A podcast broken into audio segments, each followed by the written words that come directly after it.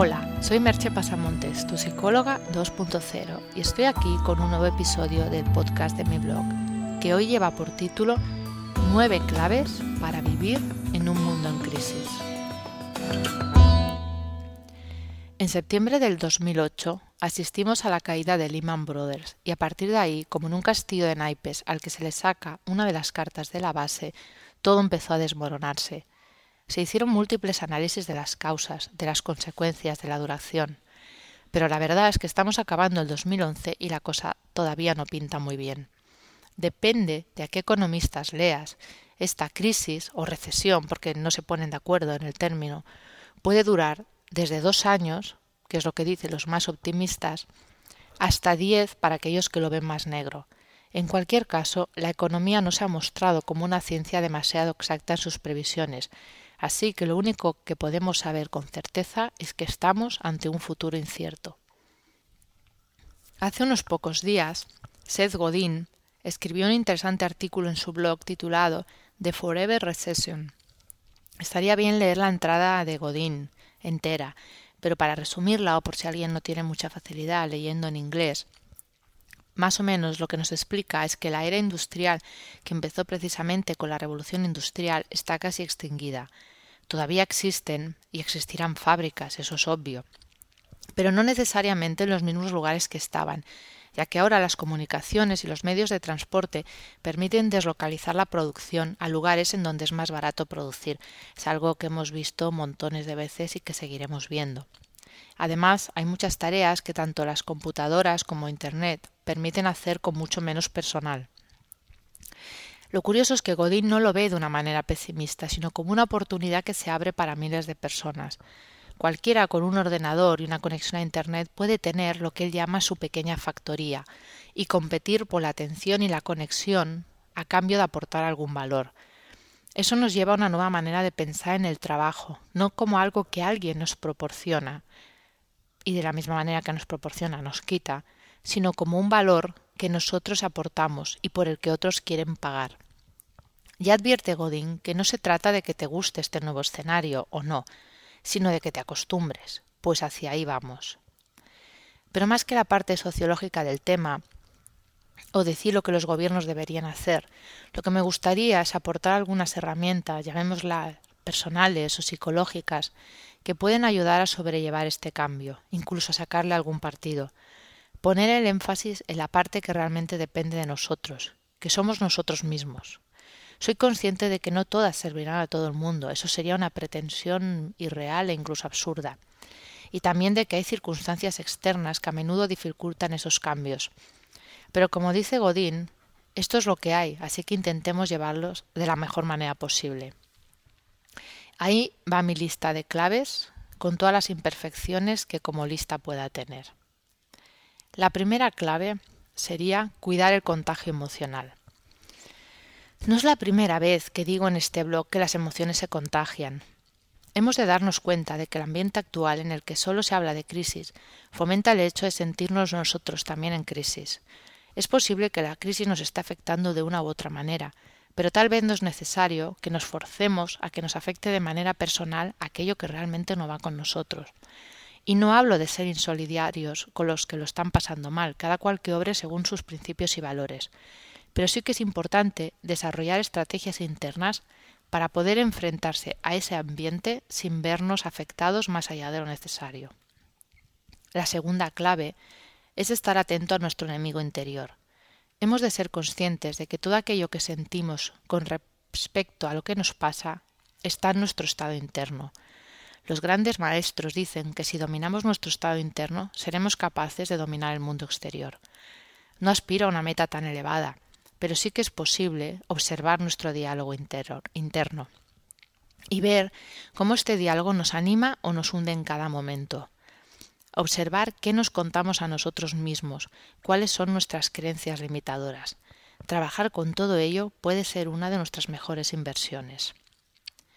La tercera clave sería algo así como decir tú eres responsable de tu suerte.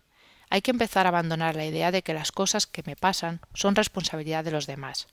Se trata de hacernos responsables de lo que nos sucede. de nuestros estados, de nuestros éxitos y de nuestros fracasos. Ojo, cuidado aquí, que no estoy diciendo que todo lo que nos pasa sea solo responsabilidad nuestra.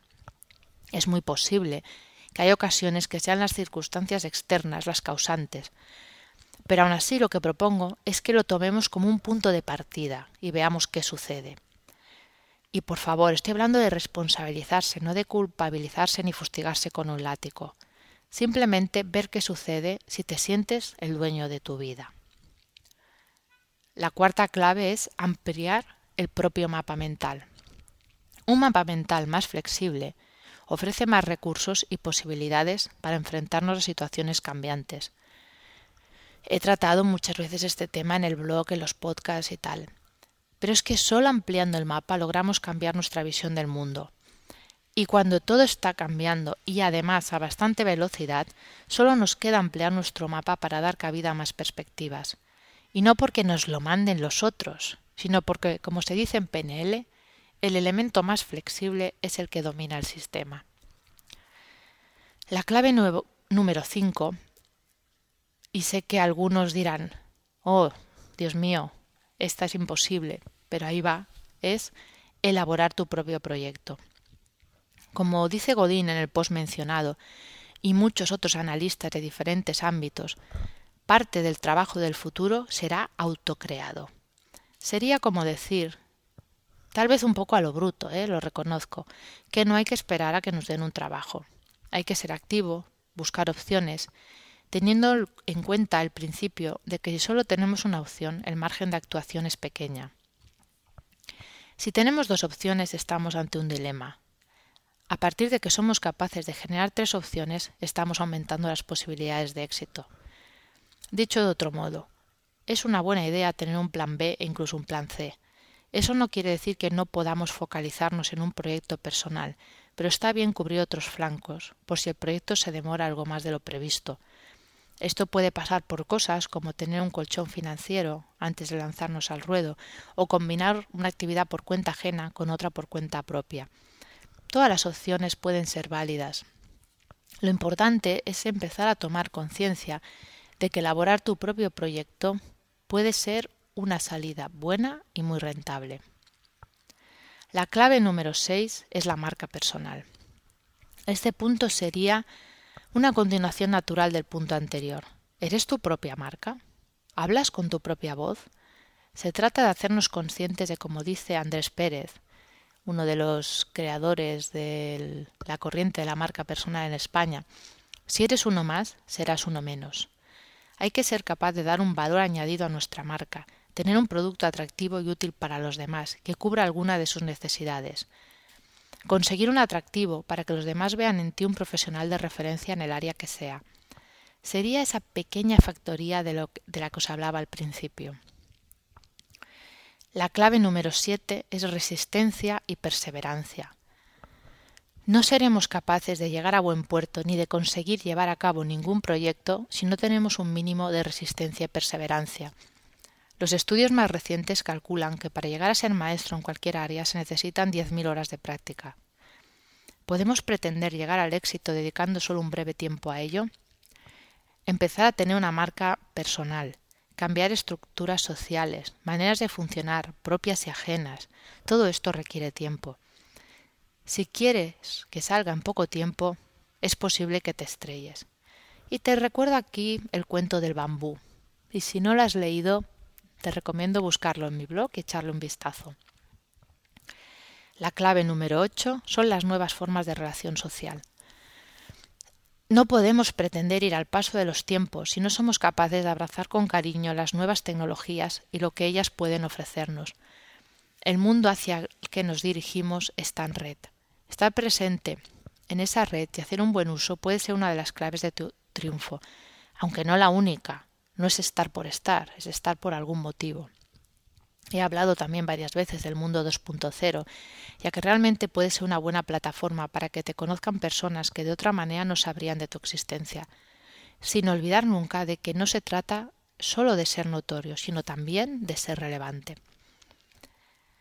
Y ya llegamos a la clave número 9, que plantea una pregunta de no fácil respuesta, que es ¿cuál es el nivel de vida que necesitas realmente? Estamos en un mundo consumista, en el que parece que se compra satisfacción a cambio de dinero.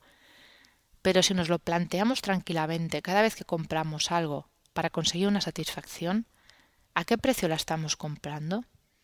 ¿Compensa trabajar todo un año en algo que no te gusta para tener 15 días en agosto?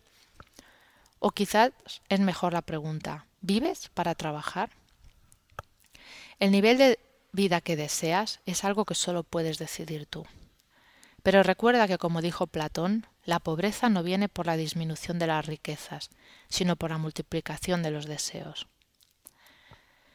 No puedo ni pretendo dar una solución mágica, ni unas recetas milagrosas para la crisis. Solo abrir un espacio de reflexión personal de cada uno.